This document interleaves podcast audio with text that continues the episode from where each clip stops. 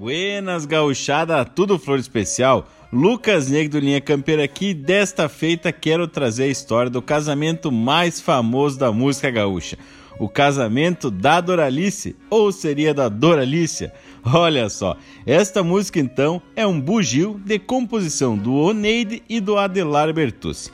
Foi gravado pela primeira vez no ano de 1956 no LP Coração Gaúcho 2 e é a quinta música do lado A daquele disco. Esta música, O Casamento da Doralícia, é considerado o primeiro bugio gravado em disco na música gaúcha. E na contracapa desse disco tem uma estação muito interessante a respeito dessa música. Diz bem assim, ó: O casamento da Doralícia, bugio, conto gauchesco de Oneide Bertucci e música também colhida do folclore. Bugio é um samba ritmado caracterizado pelo jogo de fole do gaiteiro. O passo da dança é de acordo com o movimento do fole. Tchê, olha só que coisa interessante. E este conto citado teve a inspiração numa história que aconteceu lá em São Jorge da Mulada, terra natal dos Bertucci. Essa história foi contada pelos familiares do Neide e do Adelar sobre um casamento de pessoas famosas lá da região e este casamento aconteceu uma baita de uma gauchada. Tchê, isso tá registrado no início da música, onde é narrado este caso. Então, o Oneide narra a história e o Adelar faz alguns comentários. Vamos ouvir aí então. Mas então, Che, já lembra quando casou a Doralice? Não, mas é certo poder fazer uma barbaridade. A Doralice era aquela moça gorda que morava no rincão da mulada, 88 quilos. Bom peso. E no dia do casamento foi fazer uma gauchada e fez o maior fiasco do mundo.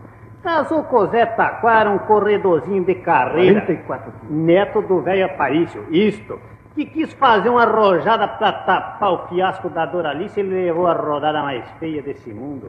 Quando o vivente levantou, tinha passado as duas esporas pra um pé só. Olha, puxa, senhor. Agora o fandango deu o maior do mundo. O gaiteiro de vez em quando de um bugio passava por um contrapasso e não fartava um cantador pra lhe ajudar. Mas que baita causa, né, tchê? E aí depois termina esse caos, aí entra as gaitas e os demais instrumentos tocando bugio. E os versos que vem no final foram recolhidos do folclore, como tá apontado na contracapa. E diz bem assim, ó: Vou-me embora desta terra, vou morar noutra morada. Quem quiser que eu vá e volte, mande barrer as estradas, tirando as pedras miúdas e o sereno da madrugada. E então, como a gente pode perceber, o casamento da Doralícia é somente aquele caos inicial, e a música é para ilustrar o fandango que aconteceu depois do casamento, como Neide fala no fim do caso. E os Bertucci lançaram essa música em outro disco de mesmo nome, Coração Gaúcho, e depois saiu mais uma versão remasterizada num disco chamado Memorial Irmãos Bertucci, que já é disco e CD, que foi lançado em 2017.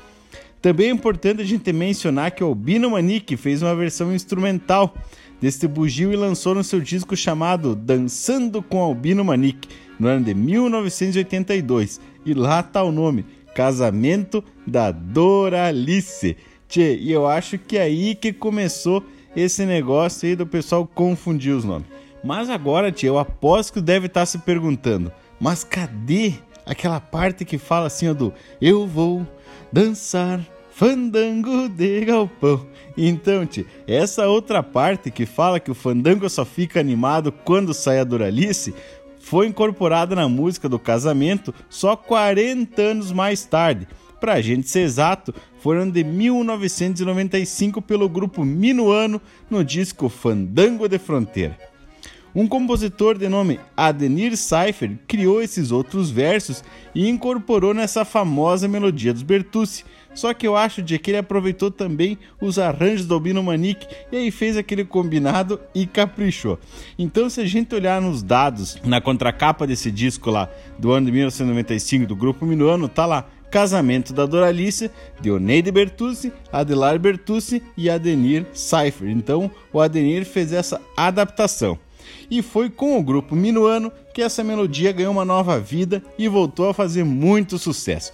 Teve uma infinidade de gente que regravou essa versão adaptada, como por exemplo Os Serranos. Então, tinha nessas gravações que se gerou as confusões entre Doralice e Doralícia, porque a pronúncia realmente fica muito parecida, principalmente quando você está cantando. E vale lembrar então que a música Fandango da Doralice, que muita gente acha que esse é o nome da música também, não existe. O correto mesmo é casamento.